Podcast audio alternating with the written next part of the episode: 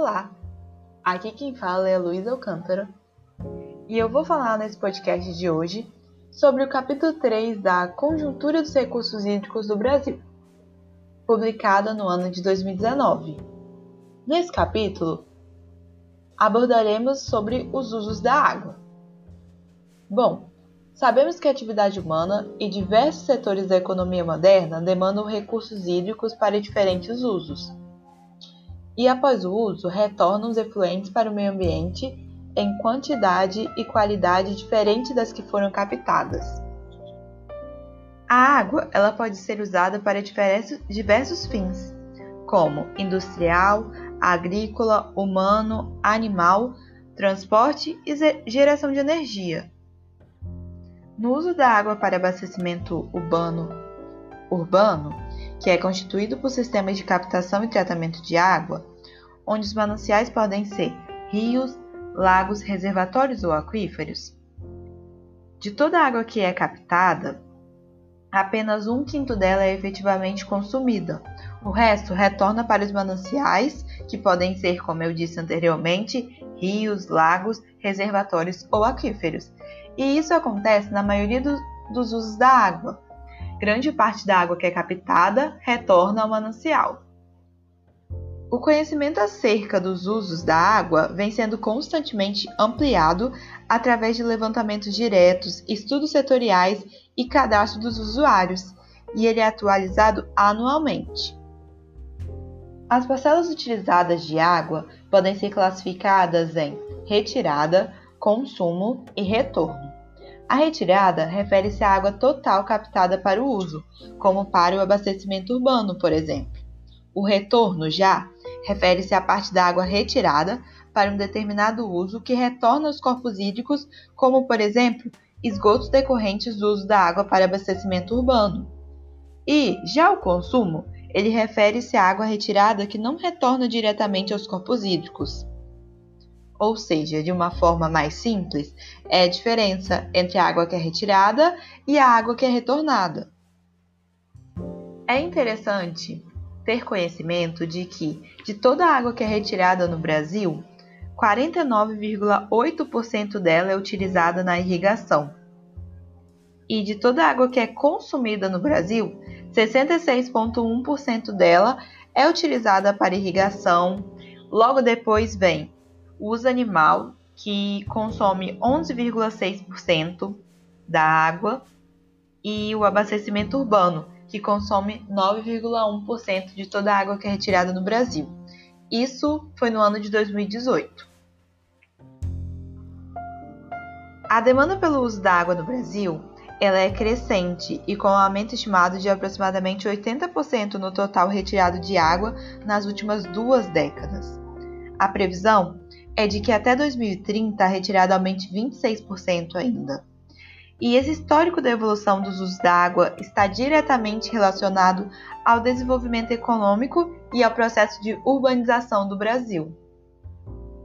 Quando a gente fala sobre a demanda de água por região geográfica, é interessante ressaltar que na região sul, grande parte da água é, que é utilizada é utilizada para o fim de irrigação, e já na região sudeste, grande parte da água retirada é utilizada para abastecimento urbano.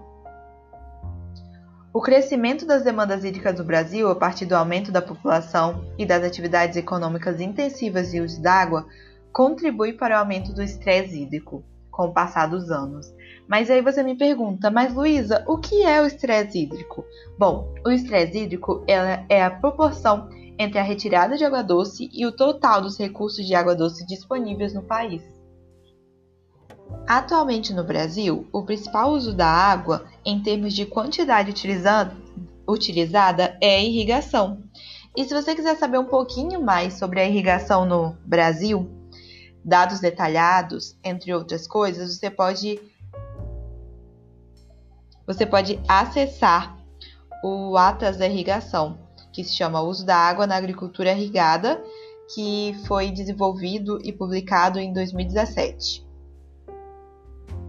O uso da irrigação da água na irrigação né, no Brasil corresponde à prática agrícola que utiliza um conjunto de equipamentos e técnicas para suprir, suprir a deficiência total ou parcial das águas para as culturas e varia de acordo com a necessidade de cada cultura, do tipo de solo, do relevo, do clima e outras variáveis. E normalmente a irrigação ela permite uma suplementação do regime de chuvas, que é viabilizando o cultivo em regiões com escassez mais acentuadas de água, como por exemplo no semiárido brasileiro. Ou seja, você consegue ter cultivo de várias culturas no semiárido através de uma irrigação correta. É interessante também ressaltar que um dos métodos mais utilizados na agricultura irrigada corresponde ao pivô central. No pivô central, ele é um sistema de agricultura que é onde a agricultura é irrigada por meio de um pivô. Mas como seria esse sistema? Bom, esse sistema ele é uma área circular projetada para receber uma estrutura suspensa em que em seu centro recebe uma tubulação e por meio de um raio que gira ao redor de toda a área circular, a água é aspergida por cima da plantação. A atividade das áreas irrigadas por pivô é extremamente dinâmica ao longo do ano e de fundamental importância para a melhor caracterização do balanço hídrico nas bacias hidrográficas. No período chuvoso, quando a maior parte das águas para as plantas é suprida pela precipitação, há menor necessidade, há menor necessidade de ativação dos, dos pivôs centrais. E já o pico de demanda hídrica na maior parte das regiões produtoras ocorre onde há transição entre os períodos chuvoso e seco. Bom, o gerenciamento do uso da água é de fundamental importância para a formulação de políticas públicas que, em última instância, tragam segurança hídrica ao setor, com sustentabilidade econômica e ambiental. E dentro dessa sustentabilidade, o aumento da eficiência no uso dos recursos naturais, notadamente da água, deve ser meta constante na agenda do produtor e do poder público. A ANA ela monitora o consumo de energia destinada às atividades de irrigação e agricultura, em parceria com a ANEL, que é a Agência Nacional de Energia Elétrica. E esse aumento na produtividade na agricultura, ela inclui, em geral, a intensificação da utilização de produtos com agrotóxico. E desses agrotóxicos, o mais comercializado foi em 2017 foi o glifosfato, que corresponde a cerca de 32% do total de agrotóxico.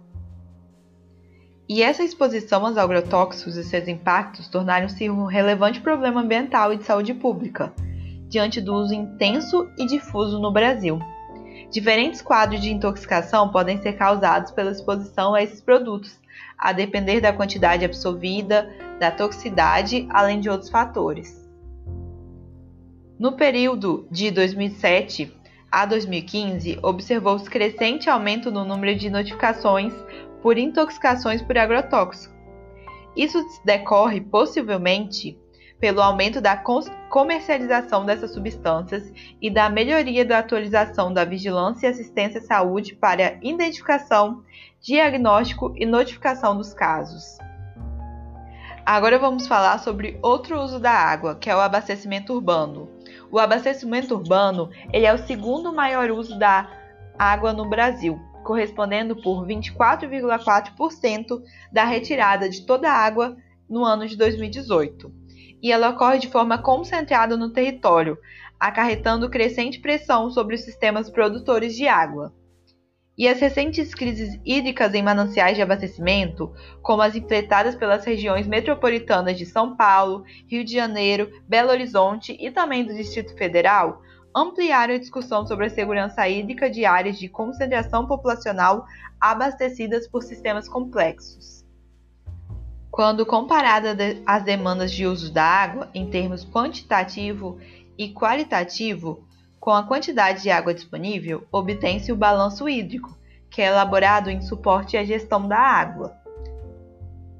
Então, essa alta vulnerabilidade decorrente de um balanço hídrico desfavorável, associada a baixos investimentos em infraestrutura hídrica, principalmente dos sistemas de produção de água e períodos de precipitações abaixo da média, podem agravar a situação e conduzir a períodos de crise hídrica por escassez, como verificado em diversas regiões do Brasil nos últimos anos.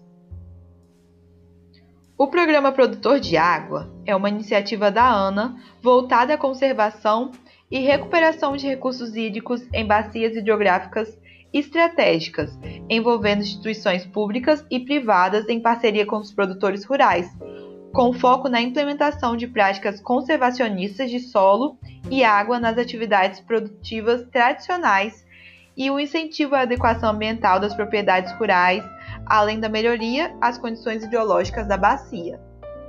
Há um componente de pagamento por serviços ambientais para esses produtores rurais que participam dessa iniciativa. Em 2018, o programa Produtor de Água possuía 80 projetos veiculados e já foram investidos 40,2 milhões pela ANA desde 2016 nesse projeto. Tem-se que o lançamento de efluentes nos corpos d'água, predominantemente de esgotos domésticos sem tratamento, é outro problema crucial a ser considerado por indisponibilizar o uso da água devido à poluição hídrica agravando o quadro de criticidade em termos do balanço hídrico. E segundo o Atlas do Esgoto, que foi lançado em 2017, o Brasil possui 2.952 estações de tratamento de esgoto, as ETs, que estão localizadas em apenas 30% das cidades brasileiras. E desde o início do Programa de Despoluição das Bacias Hidrográficas da ANA, que é o PRODES, em 2001 até 2016, foram contratadas 82 ETs com investimento de 403 milhões e que foram investidos em, nas bacias críticas quanto à qualidade da água. Outra coisa que é importante ressaltar é que, apesar do seu caráter não consultivo, a geração de energia hidrelétrica também é um importante uso da água. Em 2018, o Brasil possuía 1.000 339 empreendimentos hidrelétricos em operação, sendo que 688 centrais de geração hidrelétrica, que são as CGH, 430 pequenas centrais hidrelétricas, que são as PCHs, e 221 usinas hidrelétricas, que são a UHE. E bom, esses dados de usinas em operação ele provém do Sistema de Informações Georreferenciadas do Setor Elétrico da Agência Nacional de Energia da ANEL. E assim eu encerro um pouquinho sobre os usos da água no Brasil.